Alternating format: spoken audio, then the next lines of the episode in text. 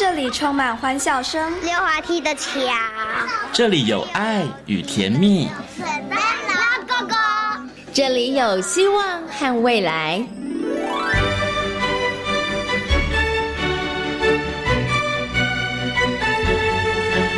遇见幸福幼儿园，遇见幸福幼儿，遇见幸福幼儿，遇见幸福幼儿园。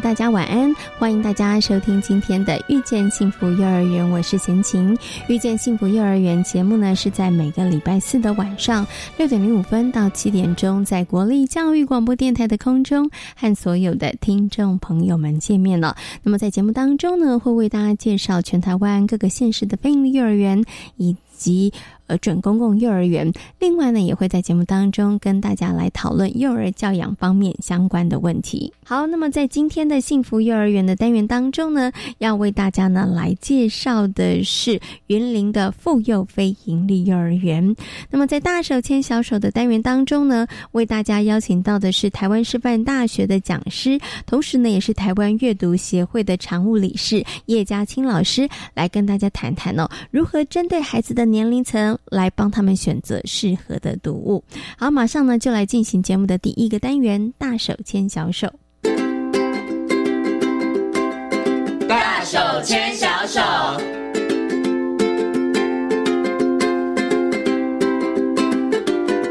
是教育广播电台，您现在所收听到的节目呢是遇见幸福幼儿园，我是贤晴。接下来呢，在我们节目当中呢，要进行的单元呢是大手牵小手的单元。那么在今天的大手牵小手呢，要跟所有的听众朋友、所有的爸爸妈妈呢一起来讨论孩子阅读方面的问题哦。很高兴的在今天节目当中呢，为大家邀请到的呢是我们台湾师范大学的老师，同时呢，他也是台湾阅读协会的常务理事叶嘉青老师，来到节目当中跟所有的听众朋友一起来进行分享。Hello，老师。您好，先请好，大家好。是今天呢，其实嘉靖老师要跟所有的听众朋友、爸爸妈妈呢来谈一件贤婷个人觉得很重要的事情。因为呢，我相信很多的爸爸妈妈应该已经都知道了阅读这件事情对孩子的重要性哈。不止从零岁的时候，从妈妈怀孕的时候、养胎的时候，其实就可以来进行幼儿的这个阅读的教育。但是爸爸妈妈的困扰就是：天哪，市面上这么多的书，我到底该怎么选择？那事实上呢，其实，在上一次的节目当中呢，嘉欣老师有教大家一些小撇步啦，哈。但是我相信很多的爸爸妈妈可能还是觉得困扰，所以我们今天呢，会分别就孩子不同的年龄层，然后呢，来请嘉欣老师跟大家好好来谈一下，哎，到底该怎么样来为孩子选书哦？不过，我想先请问一下嘉欣老师，请问一下老师，你的观察，爸爸妈妈对于选书这件事情有造成很很大的困扰吗？嗯，我觉得爸爸妈妈选书的时候，当然一定都是想说为孩子好嘛，哈。可是因为很多父母他小时候也不见得有看这些书，或者他可能会怀疑，就是说，哎，我喜欢的一些里头，包括文学或图像，是不是适合孩子？那其实呃，我们之前有提过，就是说，如果爸爸妈妈在选书不是很清楚的话，现在很多公单位，包括了像台湾图书馆。好，台北市立图书馆等等，他们都已经有请一些专家学者，呃，一起就是经过公平的这个选择，然后推出一些可信的啊书单，大家就直接可以在网络上面直接找。那这些书其实，在图书馆也都有。也可以去免费的借阅，嗯我觉得这是一个帮助爸爸妈妈就是确定可以选到好书的一个机制。嗯，OK，好，所以呢，老师告诉大家，爸妈不用太担心了哈。那有一些单位他提供了一些好书的名单，大家可以来做一些参考哈。那当然也要告诉大家，不是说不在好书名单的书就不要选哈，因为其实出版市场它出书的速度其实非常非常的快，对哈。所以呢，我们还是要学会一些我们在看这些好书的这个过程当中，也要培养一些。自己的帮孩子选书的一些能力哈，所以我想接下来呢，就要请嘉欣老师来告诉大家了。我们就孩子不同的年龄段来告诉所有的爸爸妈妈到底该怎么选书。我们先来谈谈零到二岁好了，在零到二岁呢，爸爸妈妈想说，那选什么书啊？到底他们能够看懂什么书呢？嗯，好，那像贤青刚说的哈，就是说。呃，因为我自己刚好现在有在帮一些公单位或私人单位当评选委员嘛，哈，那呃每三个月就会有新的书，所以书量其实很多新旧的。但是我们现在发现说，零到二岁的书特别少，因为零到二岁的书其实比较适合是个别性使用，嗯，好，而且就是说图书馆的话，那个呃很多人借阅嘛，可能会容易有一些比较污损或是破掉的等等的。那所以呃零到二岁的话，其实很重要就是安全还有清洁。是那零到二岁的话，因为孩子这时候呢，他是属于一种呃他用各种的感官。包括视听嗅味触的，好这样子的方式去认识世界。所以像我们这时候所选的书，大呃最好是用呃游戏式的，让孩子来阅读。那例如说有些书本，它会有一些呃触摸的，像布书可以清洁。好，而且就是说，如果孩子就是在呃牙龈发痒、在长牙的时候，他如果说呃会去咬咬书啊，好，那像这个的话也不会伤害到他牙龈。好，布书的话也可以清洁，好，然后也可以丢啊，好，或者说来回的把玩。那另外还有就是像硬页书，就像硬纸板的书，你看它大大一本哈，其实它并不会很重啊，因为它的材质比较轻嘛哈，然后是硬纸板，而且就是它裁剪的会比较小，那小朋友可以当玩具一样把玩，而且来回的反复的翻阅。好，然后那个硬纸板的话，他们有一般可以稍微呃用那个维湿的布还可以擦，就是它比较容易清洁嘛，哈。然后呃，它本身的装订也是容易可以拉扯，不容易破掉。好，那比较容易呃，他们的精细动作没有很成熟的话，好，它的那样的装订也比较容易翻阅，可以让小朋友觉得比较能够呃自己操作，哈，有那个参与感。那另外像零到二岁的书呢，还有很多，因为我们刚刚讲说视听嗅味触嘛，哈，在他的听觉啊，有些像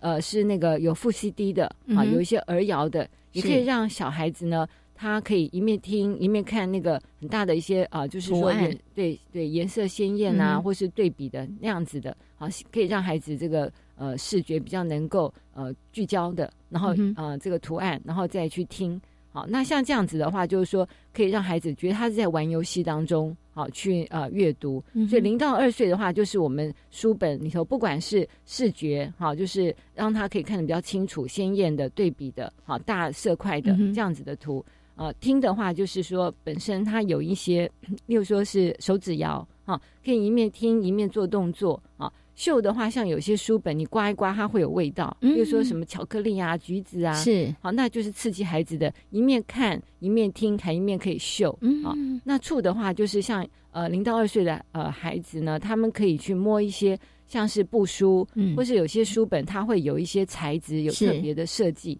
去分辨不同的触感的。啊，类似像这样子，或是说零到二岁的话，我们也可以去找一些呃，就是小朋友他可以看着里面的一些图像。好，一些指令做动作，例如说，他叫你哎呃，你学那个大象，好，把那个手伸伸长，像像鼻子这样子，就是说，他本身他的书本里头设计一些活动，你不用一直安静的坐着，好，你可以像是在玩游戏，一面动一面看书。不然孩子他可能没有办法坐坐得住太久时间。嗯，OK，好，所以刚刚呢，老师有提到零到二岁的小朋友，可能我们选书的内容的话，你可能可以着重在视听触味嗅这个孩子的刺激上面，然后可以选择的是像是游戏书，然后或者是硬页书。但是刚刚老师有讲了一个最最最重要，就是零到二岁，因为小朋友年纪还小，所以他们抵抗力可能也没那么好，所以可能安全还有清洁的部分上面就很重要了，对。不对？哈，所以最好找那个。书它其实能够清洁的。对，对不对哈？因为这样子对孩子来讲也是比较安全一点的。嗯嗯。那对，顺便也提醒大家，就是说，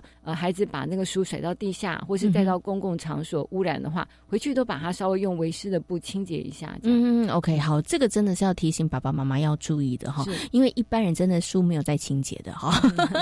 大家都觉得哎，书看一看就放旁边哈。但是如果是给小小孩看的书，哈，这个幼儿看的书，零到两岁的话，其实爸爸妈妈真的要特别的这个部分上注意。一下哈，好，那我们接下来谈这个二到四岁哈。其实我觉得应该是幼儿的书都应该要注意清洁这方面的问题啦，只是零到二岁要特别特别的小心哈。那二到四岁的选书的部分上面呢，那爸爸妈妈可以注意哪些部分呢？嗯，像二到四岁的话，也是沿袭零到二岁哈。像二二到四岁的话，他们还是会喜欢开始要说话嘛，要听一些呃有押韵节奏的，像这样子的一些呃词句，或者是说儿谣。所以，呃，二到四岁的话，我们可以选择稍微再长一点的儿谣啊，这样子的一个呃书本是啊。那另外还有就是说，二到四岁他开始经历了人生第一个风暴期啊，就小朋友开始他会走路啊，好，或者说他会自己讲比较复杂的词句，他常会想要表达自己的想法。好，那因为他要学习独立，他跟父母是不同的个体，好，然后他又要觉得自己是一个很很有能力的小孩子，所以他常常这时候会说不要，啊，会有一些叛逆的行为。那这时候我们就可以去找一些啊，例如说孩子他有一些啊比较好的表现的，好，那可以让小朋友说，哎，我要，或是我不要，是。类似这样的内容，或者是说小好孩子这时候会学习大小便自理，好，然后那因为他们在这个过程中一定会有一些挫败嘛，例如说把身呃这个大小便弄在身上啊，是。啊，或是刷牙他不想刷，或是说刷不好等等的。那我们可以去找，就是呃，两到四岁的这个书本哈，它里面的主角也面临到类似的问题，嗯，有一些挫败，但是呢，呃，他的在这个挫败的过程之后，他成功了，嗯，好，而且就是说，在这个我们跟孩子一起读的当中，我们可以跟小朋友讲说，哎，你看那个呃主角里面，例如说小猪啊、小熊啊，他也跟你一样，可是你看哦，他后来呃还是会呃慢慢的。呃，就是越过这些的障碍，好，那他就变成很有能力的小朋友啊。那这样的话，小朋友他在看的当中，他不会觉得说你是在说他好或不好，是他有隔离作用嘛？那他也可以去思考说，哎，那我要不要像里头的主角一样？好，就是他会去模仿学习啊。因为这时候小朋友，如果我们家长会直接跟他说你要怎么做，好，这样直接下指令的方式，因为我刚刚讲过，这时候孩子他是属于比较叛逆。他想要得到一个自我的一个肯定，好，所以我们可以透过书本让孩子觉得我们没有在特别的教他什么，而是说他自己有一些自主的一些想法，和他决定他要去模仿学习。好像这样子的话，呃呃，等于说是我们在这个过程当中，小朋友他就会慢慢的得到自己的自信。那我们接下来谈四到六岁，所以四到六岁呢，他的选择的这个绘本是不是故事情节要比较多一点，然后可能要哎内容上面更丰富一些了呢？对，像如果说四到六岁的孩子，他持续好之前都有在阅读，然后持续的阅读下来的话。他其实他的文字量，或是他很多的一些思考模式，已经会比较成熟了。嗯哼，所以这时候像贤琴说的，你可以提供给他比较复杂一点的情节，好。然后那四到六岁的孩子，因为他的生活经验跟他本身所接触到的范围也比较广，所以我们就可以说给他一些比较多元多样化的内容，包括了就是像呃。我们也可以介绍一些不同文化的啊，不同国家的啊，好像这样的一个内容。其实孩子透过了阅读，他可以去了解说，呃，跟他自己一样，或是跟他不一样的那些人，好，那他们是怎么样的状况？就是他可以透过阅读就去理解。嗯好，那另外就是四到六岁的话，因为开始他的朋友圈也比较大嘛，哈，嗯，啊，比较那他交的朋友多，然后他学习的事情也比较复杂。那这时候，那个我们选的那个内容，好，他就可以比较多元，包括说，呃，他会有一些两难情境啊，好像是，呃，他又想要跟人家交朋友，可是呢，他又想要就是说，呃，自己不，呃，就是说要独占自己一些东西，不想分享，那要这种状况要怎么处理？啊，类似就是说，呃，四到六岁的话，我们就可以有一些，呃，比较复杂的一些情境，他这个主角。他要去处理，要去呃呃自己做自己的小主人，啊，那比那个两到四岁他处理的问题更复杂，是好，就是包括了像一些什么友谊啊、分享啊，好，或者说他自己的呃一些要就是说探险呐，好，就是说他可以走出他的舒适圈等等，当然是还是在一个我们有指导跟安全的这个范围之下，好，他可以去思考这些事情，所以就是还是回到贤琴刚刚讲的，四到六岁的内容可以复杂。可是这时候呢，就是尽可能我们父母有机会跟他一起共读时候讨论，那他就可以在这个当中，他可以去呃超越他以前所想的，啊，就是说超越他程度。好，那他也可以学习到。那刚刚老师有讲，四到六岁，如果前面孩子有这个阅读的习惯的话，你就可以选择情节稍微复杂一点的。那我这时候就要问，如果有些小孩他其实前面，比如说零到二岁，他其实没有这么多的阅读的经验，那甚或二到四岁经验也是少的。那现在比如说他现在是五岁，可是我们就选择四到六岁这个 range 的书给他看，会不会有点困难呢？嗯嗯，好。那像这个问题，就是说我还是要提醒大家，就是说。呃，阅读还有共读是很重要，但是它不是唯一。哈，就是说，像六岁孩子已经到四到六岁了，他即使前面没有阅读，好，然后但是他的生活中还是有游戏呀，好，或者他有还是经历了学习的一些事情，对，或是说他日常生活中他也可能已经去上小小小班啊等等的，那就是说他可能是在他的阅读的一个经验跟习惯上面比呃有毒的孩子是弱一点，嗯哼，可是他的理解力，好，或者说他对于事情的一些呃，就是他看到的一些启发性。他不见得会差，嗯，是。那所以就是四到六岁，我们基本上还是依照四到六岁孩子的发展去选择适合的书，嗯。但是就是说，呃，我们在一些阅读的方式。跟他阅读的一个习惯的培养上面，我们可以稍微再补强。那我接下来呢是想请问一下老师另外一个问题啊。那有些小朋友真的看书的时候，我觉得也非常有趣哈。那刚刚已经，哎，爸爸妈妈可能真的精心挑选了很多书，就按照老师刚刚讲的，哎，他也知道说该怎么样去选择比较好的书。但是很奇怪，我准备了很多书，然后我希望带给孩子多元的这个部分上的阅读经验，但是孩子只喜欢看一本书，那怎么办呢？像这个问题，其实它不是问题，而且我觉得爸爸妈妈应该觉得高兴啊。就是说，孩子如果说他会固着在某一本书上，就代表这本书它除了内容吸引他，他可能在里面的有一些情感上面，好，他是有连结的，是好。就像我们就是即使是大人，你也会特别的喜欢某一样东西，好，或是某一个人，是他那他是会有这样子一个一个情感的连接跟认知的一个呃喜好嘛，哈。那如果说他很喜欢某一本书的话，那我们还是会鼓励孩子反复的阅读。那这个的话，就是说他每次在阅读当中，他所看到、所他想的、说他吸收的，其实是不一样。那可是我们就是说，可以用一个方法啊，例如说，你这次呃，这个看了这本书是用看的，那下一次我就请你讲出里头的内容。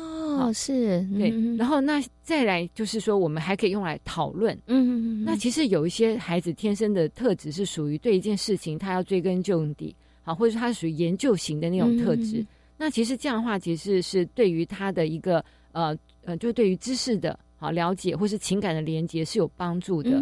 但是当然，我们也不能说只局限于某一本书。好，那例如说，假如你发现他这一本书他特别喜欢，那你可以去了解为什么。嗯，好，例如说他讲说里面刚刚好，例如说有一个小车子，是好有一台小车子跟他的一个玩具车很相像，那我们就把这本书跟他生活中的那个玩具可以连接。嗯，好，或者说他喜欢车子，那我们就可以去说，哎，那你喜欢车子，我们要不要再去找其他有关于车子相关的书？好，那或者是说跟这本书它的版式。好，设计都很像的。我们说，哎，你看这本书跟这本书很像啊。这本书以后也有你喜欢的那个呃那些东西啊，哈。那你要不要试试看也看这本书？就是呃，经由他喜欢某本书，然后我们把他的兴趣再拉到相关的啊这些书本上。是是 OK。那老师刚刚有提到，就是孩子他如果说从我们找到那个点之后，我们把他引导到另外一本书，这个是比较容易，比较呃，我觉得算是成功的。可是有的孩子是。他只喜欢看某一类型的书，嗯，小男生我只爱看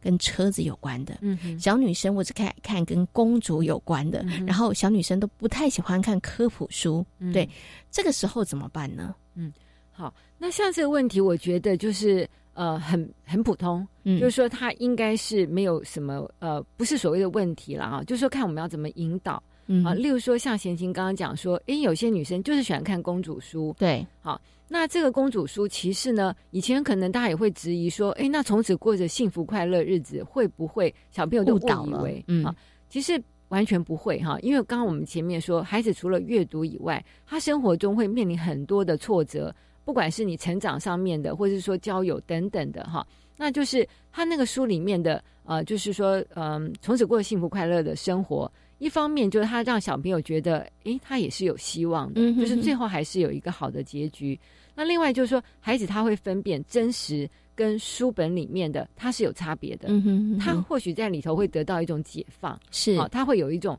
呃，如果说我像里头的那个，因为我们一般说公主的故事嘛，好像他们都是要经过了一些呃磨难啊，而且他们都要保持着这个心性是善良的，是。好，那才才会有这样的一个结局，它是好的。那所以甚至孩子他自己很聪明，他就会想说，那我是不是要像公主一样？我要勤劳的这个帮忙把妈妈 做家事，好，或者是说我要对人友善，好，然后最后就会有好的一个结果，类似是这样。那但是我们也可以有一种方法，就是说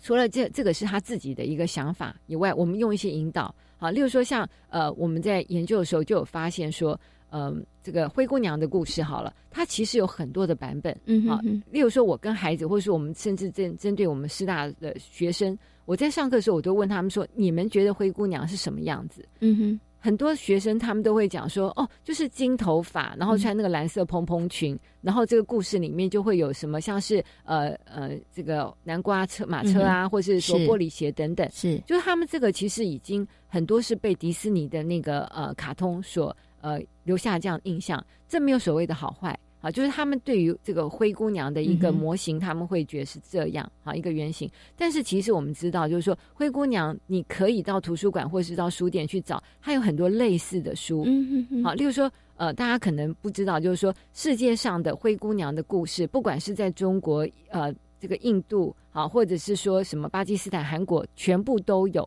不是谁抄谁，而是说像这种，就是说，呃，我们。呃，隐恶扬善，哈，或者是说，我们鼓励孩子呢，能够尽量保持着对于世界有希望，或是对人家呃友善，有呃，就是说本身这样子特质的，好是全世界都有的，所以各个地区它会发展出类似的灰姑娘这种版本的故事。但是呢，像例如说，在这个中国的灰姑娘，她就是穿金缕鞋，因为在中国它是呃金子是属于呃比较贵重的啊，然后大家所喜欢的。然后在这个呃欧美，它可能玻璃鞋，那玻璃鞋其实是跟那时候他们发展了有玻璃，或者他们认为钻石是比较好，类似像这样子的特质的，所以在各地他们就会发展出不同的一些呃同样的故事，但是不同的内容的，好，甚至就是说像那个呃在那个呃像呃巴基斯坦。他们的那个灰姑娘的故事，他们不是用玻璃鞋或是金缕鞋来当做是跟这个王子的信物，而是用像是那个脚环，嗯，啊，因为他们那里的装饰可能是用那样子的东西。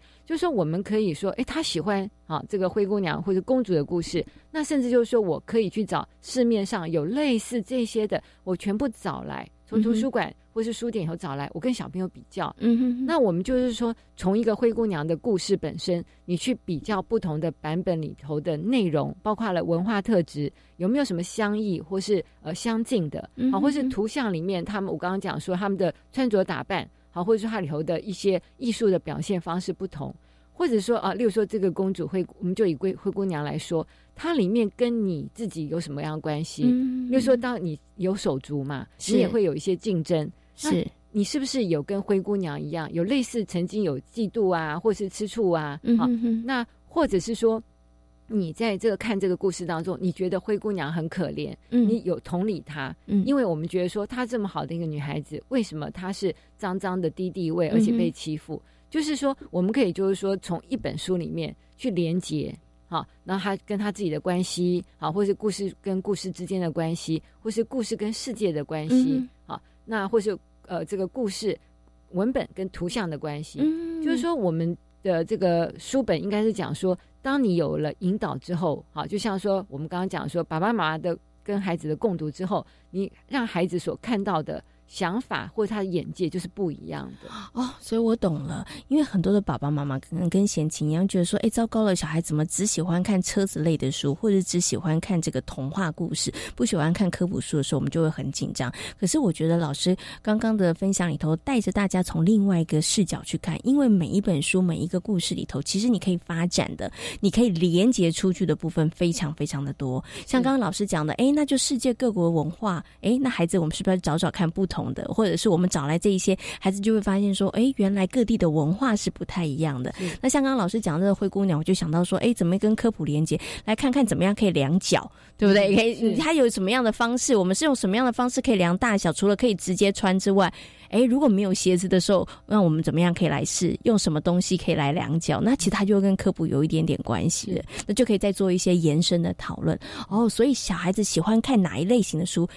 不用太紧张，不用太担心，但是重点是爸爸妈妈，你会不会引导？你有没有陪孩子在看书？然后呢，在这个过程当中，你有没有引导孩子从不同的角度去思考？这个可能是比起孩子只偏爱一类的书来的更重要的一件事情。哈，好，今天呢也非常谢谢呢叶嘉欣老师在空中跟所有听众朋友所做的精彩的分享，也感谢嘉欣老师，谢谢，谢谢心情，谢谢大家。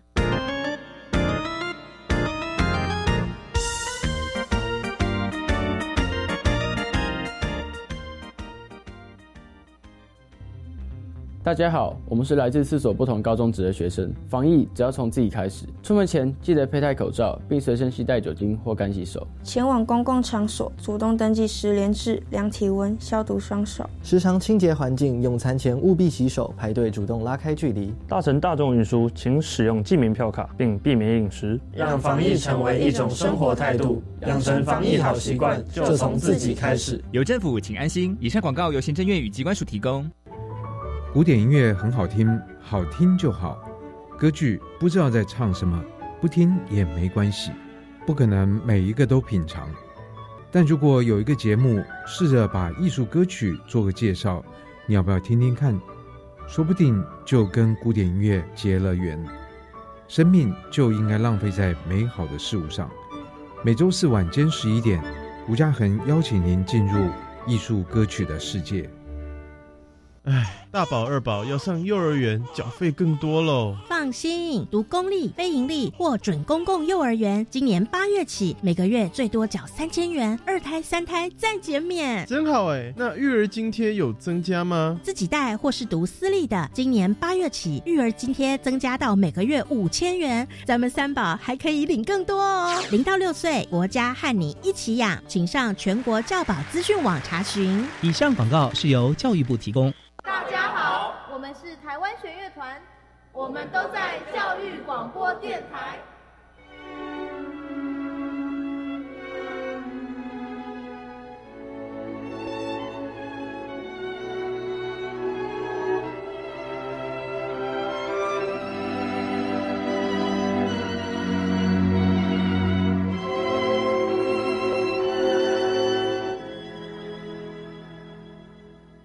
这里是教育广播电台，您现在所收听到的节目呢是《遇见幸福幼儿园》，我是贤琴。接下来呢，在节目当中呢，我们要进行的单元呢是幸福幼儿园。那么在今天的幸福幼儿园呢，要为大家来介绍的是位在云林县政府社会处一楼的妇幼非营利幼儿园哦。那妇幼非营利幼儿园呢，是由云林亲子教育协会来承接办理的。那么在一百零六年的时候呢，转型为妇幼非营利。幼儿园目前呢，园所总共有三个班级，以蒙特梭利跟主题教学为主哦。那老师呢，会将这个主题教学的元素巧妙的融入在蒙特梭利的探索学习当中哦，以来增加孩子们学习的深度跟广度哦。那我们接下来呢，就邀请妇幼费力幼儿园的张慈文园长来跟大家分享幼儿园的教学特色以及理念。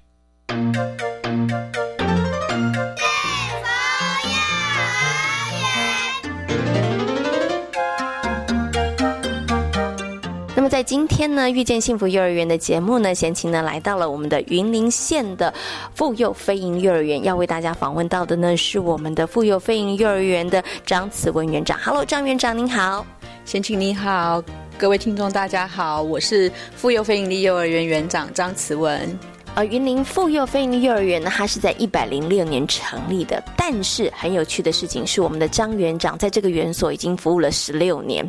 大家数学好的话呢，你就会算一下，哎，那奇怪喽，那原来是不是园长就在这个园所里头服务呢？其实这个就是我们要请园长来跟大家分享的。这个妇幼飞鹰幼儿园呢，它其实前身它也是一个园所，而且就在现在所在的这个位置，就是云林县政府的这个社会处的一楼哈。所以我想，是不是？可以请园长跟大家谈一下好了，为什么会从原来的这个园所，应该原来是一个算是私立的一个园所，那后来为什么会在一百零六年的时候转型成为了这个非营利幼儿园呢？妇幼非营利幼儿园，其实在九十五年底的时候就已经成立了。那当初成立的时候是采用 OT 专案的部分，那这个 OT 案它也是需要招标。那原本是在九十五年的时候是由其他的单位来承接，那这当中呢已经转换成两个单位。那一直到一百年的时候，就由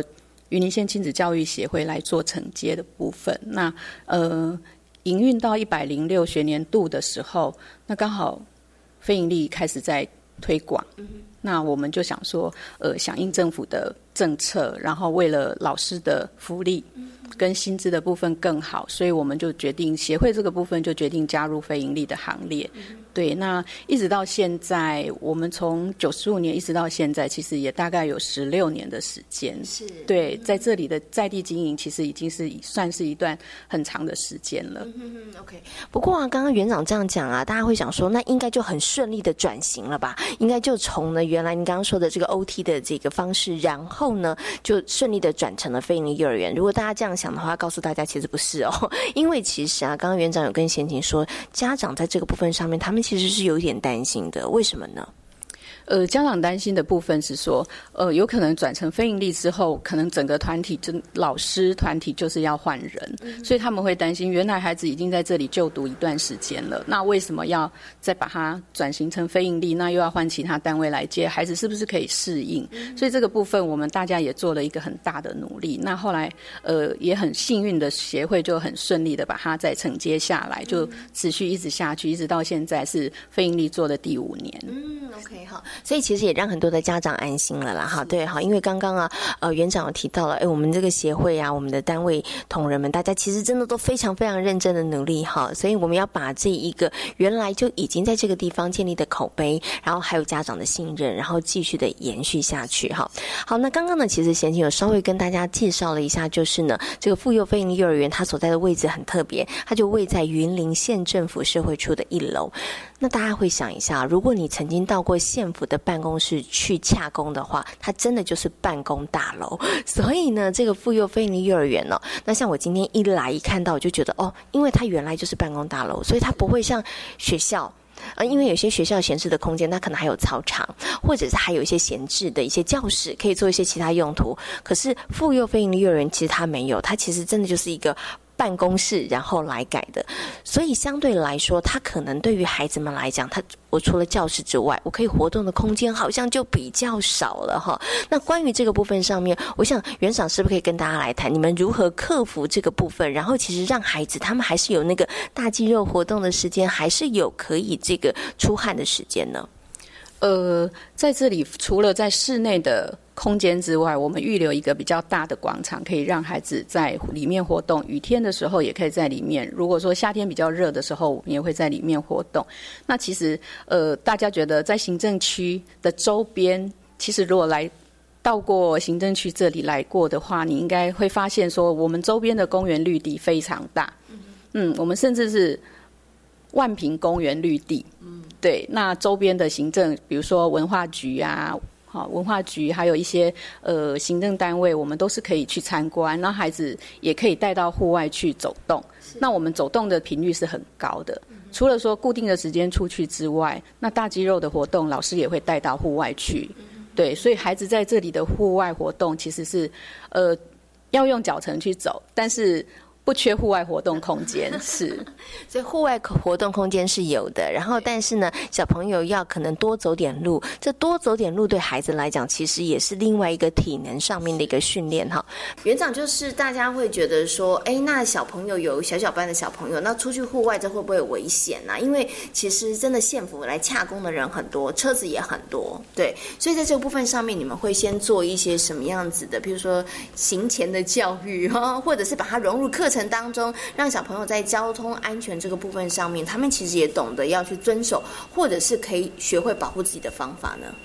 呃，其实每一次要户外活动的时候，老师一定会先先做行前的教育，告诉孩子要注意什么样的安全。那甚至于我们在教室里面会先模拟过，会先模拟过。我们等一下要过马路了，什么灯、号志灯亮的时候可以过，什么号志灯亮的时候不能过。那你过马路的时候呢，我们都会告诉孩子说，除了你另外一只手是牵着以外，另外一只手是要手举高。对，就是把旁边的车辆先挡下来，说我现在要过马路喽，走斑马线，是让大家看得到我们孩子要过过马路了。然后再来好一点的是，在号志灯的延长的那个部分，我觉得这个路口的设置是非常贴心的，它可以有一个延长的号志。那我们就是要开始过马路的时候，我们会先按下去，那所以孩子过马路的时间是可以比较长。是对，所以相对的之下，因为人数也不多。所以，我们相对之下过马路是非常安全的。那在小小孩的部分，其实由大班、中班的小朋友牵着，那他们一起过马路，那我们脚步就会放慢，就等这个小小孩。那如果在比较更小的小一点的小孩，他可能就是会有另外一位老师牵着或者是抱着。是，对，我们就会这样一起过马路，所以我们不会说，哎，每一次户外空间活动的时候，我们只有到大班、中班出门，我们是全员都会一起出门。是，对，全员五十三个孩子就会一起出门，所以每一次出去就是都混龄的方式。那孩子出去。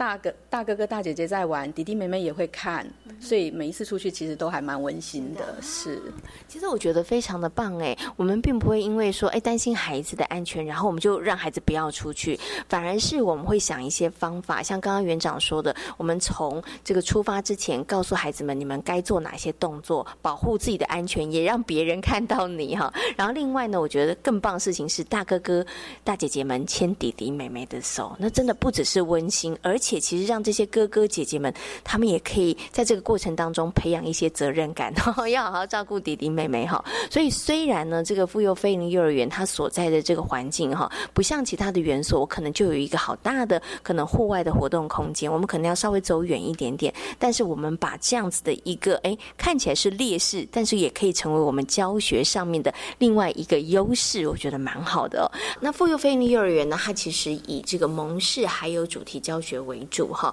呃，可能呢，有些听众朋友会想说，哎，那这两个怎么怎么来运用在可能课程或者是孩子进入到园所里面，那是怎么样安排的？因为像我知道有一些学校他们是走学习区跟主题教学，他可能就有一个时间是固定的，是学习区的时间，然后有一个固定的时间可能是进行主题的这个探索，对不对？哈，那以妇幼非营幼儿园来讲，如何把蒙氏跟主题，然后运用在这个小朋友在园里面的这个时间，然后让孩子们可以透过这两种。方式来进行探索或者是学习呢？呃，我们会把蒙氏跟主题结合在一起，是因为我们希望说，孩子除了主题之外，然后我们也可以延续我们蒙氏的教学。那可能在每一次老师跟孩子讨论出主题之后，老师就会开始去思考说，哎，我们要在。这个主题里面的课程，我们要怎么样把它融到蒙氏里面去？可能在日常生活区，它要设计哪一些活动，让孩子可以操作？那感官区、文化区要怎么样去跟主题做连接的部分？那每一天早上，其实我们会有大概呃将近两个小时，嗯，两个小时的操作时间，是对两个小时的蒙氏操作时间。那在这个蒙氏操作时间里面，其实也可以看到主题的元素是融在里面的。对它除了蒙氏的教具之外，我们变得比比较活泼化，会把主题的教具也融到里面去。那甚至是老师就设计教具会融到里面。那可能在我们上一个学期进行的蝴蝶例子里面，我们带孩子参观过蝴蝶馆。嗯。蝴蝶馆之后，孩子就开始会对蝴蝶产生兴趣。那我们就把他带到教室来。我们包括说，我们会饲养蝴蝶，然后从蛹卵孵化，然后变成蛹的时候，然后又羽化成蝴蝶，就让这个过程让孩子去观察。我们在教室里面会陈列一个观察箱，是对。然后到一直到后面的时候，我们就开始慢慢在主题里，嗯，感官区或者是文化区，在蒙氏的各区里面会发展出很多的教具。对，比如说孩子做配对，蝴蝶的配对，种类的配对，是，嗯，然后蝴蝶有几大类，他去做，孩子去做区分，去做配对，那可能还有一些，呃，美劳区我们教孩子做蝶谷巴特，是啊，对，教孩子做蝶谷巴特，那甚至就是集体创作蝴蝶乐园，嗯，我们做集体创作蝴蝶乐园的部分，那像小班的部分，老师就会带领说，孩子从，呃，儿歌、儿谣里面，还有影片。蝴蝶孵化的过程，先让孩子去做投影投影片的观察，然后观察好了之后呢，老师就带入儿谣，然后再带入歌曲，然后甚至就是带孩子实际体验，哎，蝴蝶。变成一只毛毛虫的时候是在软绵绵的在地上爬，然后变成那个蛹的时候是这样把自己包起来，那变成蝴蝶的时候就一条丝巾，然后两两条一只一个一只手一直条丝巾，然后这样子像蝴蝶展翅飞翔这样子，就会孩子就会从这当中就是把课程做一个同整的连贯，这样是。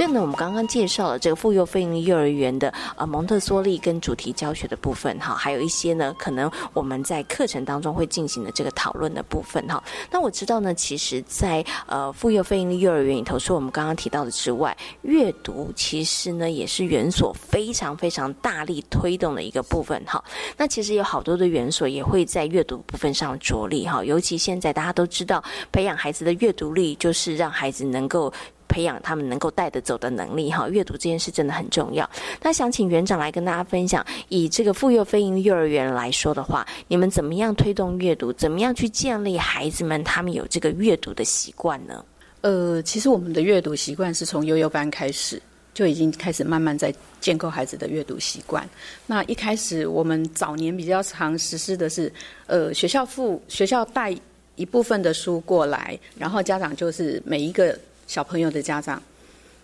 我可以从讲吗？可以可以可以，没问没问题没问题没问题哈。好，怎么样培养小朋友的阅读能力？嗯呃，阅读习惯其实我们是从幼幼班就开始在培养。对，那我们一开始早年比较开始常实施的是，学校会提供一些书，然后家长就提供他们自己的书，每一位孩子带一本书来，我们当做轮流交换。然后书的量就多了，是书的量就多，然后书的种类也会不同。嗯嗯嗯，对，那每一个书籍可能他看的，孩子看的每一个书籍，不见得每一个人都是相同，所以就更丰富了。那呃，后来是因为有一些家长他会很 care 他的书被破坏了，对，所以我们其实，在每一次要开始阅读之前，我们慢，我们一定会先教孩子你要怎么翻书，你要怎么样保护别人家的书，是对，我们都会教导孩子。那可能在这个部分。呃，阅读不是只有在学校阅读，其实我们每一天，像中大班，他一开始他开始的时候，就是每一天我们都会有一本书，固定一本书带回家跟家长一起阅读，所以我们会把它变成是亲子阅读，那个阅是喜悦的悦，对，喜悦的悦，所以我们从幼幼班，嗯嗯，一个礼拜两天，小班一个礼拜三天，然后到中大班是每天都会有一本阅读。对绘本阅读的部分，那这样慢慢累积孩子的阅读量。那其实一开始会发现，小幼的部分我们在选择书籍，它是从图画书会比较多，文字比较少。那中大班他就慢慢开始会从比较简单有文字的书，慢慢累积累积，增加他的那个文字的量。是对，那孩子是从。爸爸妈妈开始跟他讲故事，一直到后来，他其实慢慢的，你不要讲了，换我来看，我自己看，我自己看。那这样久了，其实孩子就会慢慢认字，他会慢慢认字，甚至于说，他到最后大班到比较大一点的时候，他就会自己阅读。那三年四年下来，其实孩子在累积的那个阅读量，其实也不少。那我们最重要的目的是希望建构孩子的。阅读能，呃，阅读习惯，对这个习惯其实是孩子带着走的能力，对他带着走的能力。那从很多毕业生的家长回馈回来给我们，其实家长每一次都会在脸书上面写，呃，感谢园所建立孩子的阅读习惯。对他到家里去，你会发现他们家去图书馆借回来的书越来越多。他妈妈说，我一张卡可以借几十本，二三十本，我全部都借了，全家的全部都拿去借了，就是孩子。家里就是只有书，买玩具的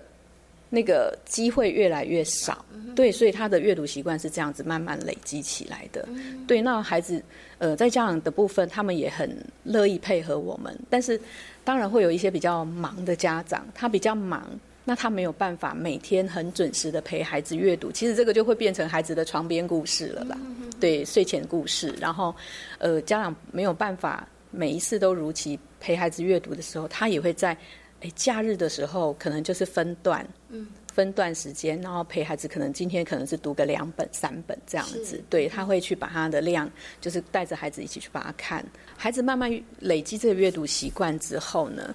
其实就不需要家长再长时间的陪伴他。那甚至于他后来他是可以讲故事给爸爸妈妈听，是对。那对家长来讲，诶，他会发现孩子从幼幼到小班、中班、大班的改变。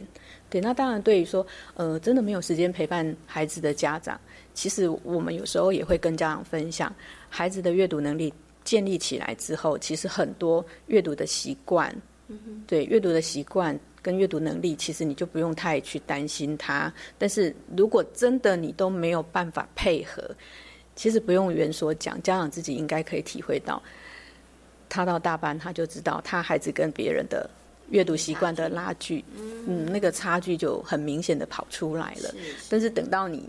发现了之后，你才要再来补，当然是 OK，但是可能孩子会觉得。他会有一点辛苦，嗯，对。那当然，有的孩子的语文能力比较强，他可能阅读能力就会很快跟上。但是，对于比较弱的孩子来讲，我觉得他还是需要比较长时间的家长陪伴。所以我们宁可说，一慢慢从小就开始累积他的阅读习惯，对，开始建立他的阅读习惯。那大了之后，他习惯成自然，那他就会很多能力，他就会开始对阅读有兴趣。那他就会对呃什么样的书，其实他就会。主动的去阅读，对他愿意去阅读，愿意去看，你就不用逼着他说。哎，你要去看什么？你要去看什么？嗯，对，相对的之下，那个亲子的冲突也会比较少。是是，好，所以其实刚刚园长跟大家分享里头，我会发现呢，妇幼非营幼儿园真的在推动孩子们阅读，然后帮忙建立、协助孩子们建立这个阅读习惯上面，其实真的是花了很多的心血。我们先从一定要有足够的书，好，然后怎么样拥有这个足够的数量的书，其实我们就先请家长，希望家长一起来配合，一起来做。然后呢，不止在在园所里面，老师引导陪伴着孩子们看书，也希望孩子们把书带回家去看哈。然后另外一点，我觉得我刚刚在听园长讲的时候很感动，就是他不止呢我们在推动这件事情，然后其实我觉得你们也花了很大的力气，一直在跟家长沟通，或者是希望家长能够来协助哈。真的，爸爸妈妈虽然已经很忙了，但是如果你这时候你愿意在孩子小的时候多花一点点时间在。陪着孩子建立阅读习惯，其实真的只需要一段时间。过了这个时间，当孩子养成这样的习惯之后，爸爸妈妈就真的不用再花那么多的力气了，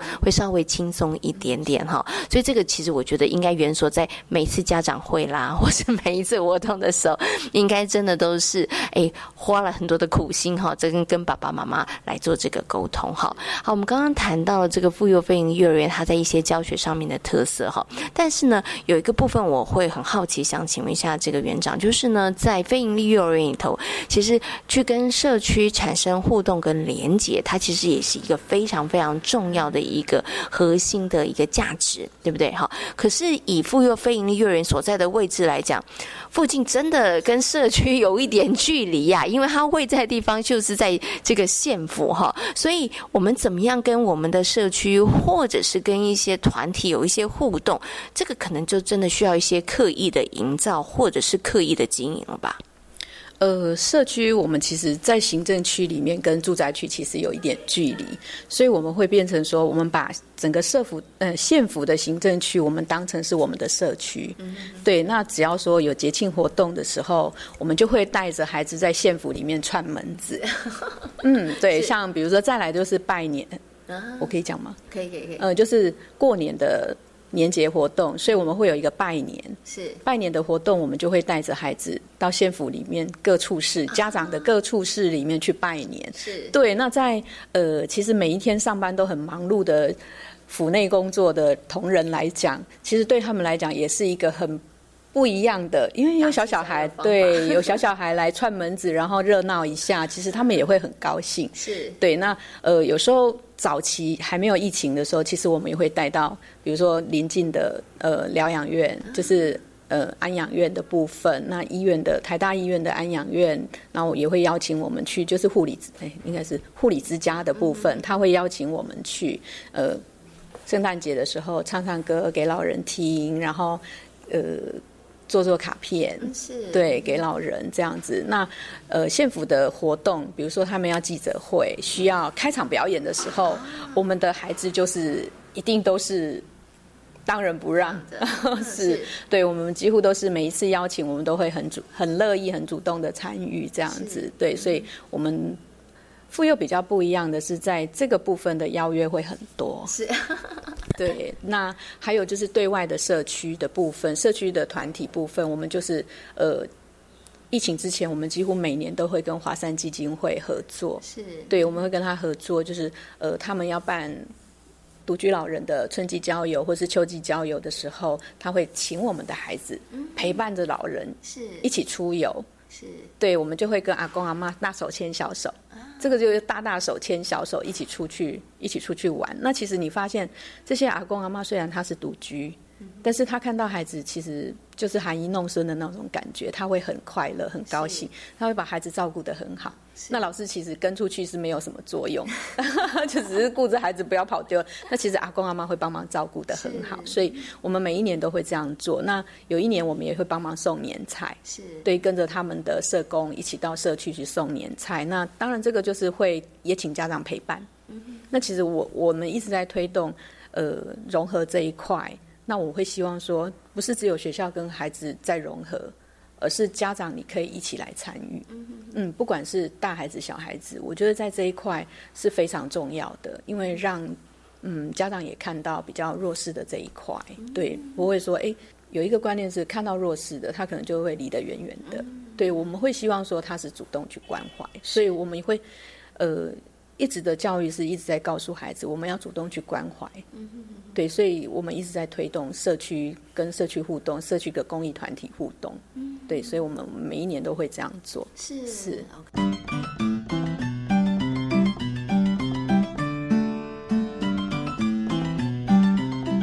我想请问一下园长啊，就是说您刚刚提到了，呃，在妇幼非营利幼儿园，甚至我们在还没有转型成为非营利幼儿园之前，其实我们在这个融合教育这个部分上面，其实就不遗余力了，然后再推动了。想请问您哦，就是说在这样子的融合教育推动的情况下，您看到了园所里头的孩子，他们有哪一些的改变，或是有哪些的成长？而这样的融合教育对于园所的孩子，甚至家长来说，他其实会有哪一些不一样的改变？或者是刺激，呃，我们会跟早疗机构的孩子做融合。那一开始，其实，呃，我们会希望说，我们的孩子是可以去带领这些孩子一起工作，因为在蒙氏的环境里面，最早期蒙氏最早期其实是适合特殊的孩子。对，那呃，我们就是会让孩子去带领比较能力比较好的孩子，他会去带领早疗的孩子过来，一起跟我们一起工作，一起教学、上课这样子。那慢慢的，我们看到的是，孩子他会主动去关怀。每一次当小天使的时候、小老师的时候，他都可以把孩子带领的很好，早疗的孩子带领很好。然后家长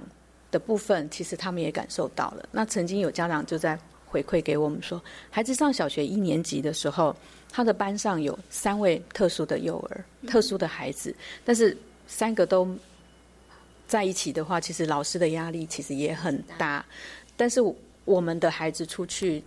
就同班，然后他会去主动关怀特殊的孩子，那老师就把。其中的一两位就安排在他的附近，是那这样他觉得很感动，说我们学校的融合教育其实很成功。那呃，我们其实除了跟早疗融合以外，其实我们自己本身也都有特殊呃有需求的孩子也是有，我们学校也是都会收托，因为是零拒绝嘛，我们也会收托。那但是我们又多了多了呃早疗的孩子一起进来，因为他们通常在到其他的学校去是。比较容易被拒绝的，对，比较容易被拒绝，所以他们到外面学校去做融合的机会就比较少，所以我们就在隔壁邻居，所以我们就会跟他们一起。那这段时间已经很长，已经十几年的时间了，所以呃，只要他们有。活动，他会邀请我们的孩子过去跟他们的孩子一起参加。那协会这边呢，也会利用说，呃，我们每一年的奖励金，就是呃绩效考评的奖励金，我们去办一个大型的活动，我们一样会邀请早疗的孩子跟我们一起加入。那这都是把它归类在亲子、亲子跟呃所谓的亲子融合教那个活动这样子。是，对，是。好，所以其实真的是点点滴滴在做，但是你看到其实孩子。都有一些改变哈，不止呃老师们园长的观察，我觉得家长的感受其实是更深的哈。那刚刚呢，其实园长跟大家谈到了妇幼非营利幼儿园的这个融合教育哦，其实从融合教育，还有阅读的部分，还有蒙特呃蒙氏的，然后还有呢我们这个主题教学，其实都是希望可以给孩子更多元的刺激，给孩子更多元的学习哈。希望孩子在这个地方，我觉得他真的就像是一个全人教育哈，可以让孩子在各个方面上面。其实都有很好的这个发展哦。那今天呢，也非常谢谢我们的张院长跟所有的听众朋友所做的精彩的分享，感谢您，谢谢，谢谢，谢谢大家。在今天遇见幸福幼儿园的节目当中呢，为大家邀请到了叶嘉青老师，跟大家分享了如何针对孩子的年龄层来为他们选择适合的读物。另外呢，也跟大家介绍了位在云林的妇幼非营利幼儿园。感谢所有的听众朋友们今天的收听，也祝福大家有一个愉快的夜晚。我们下个礼拜同一时间空中再会，拜拜。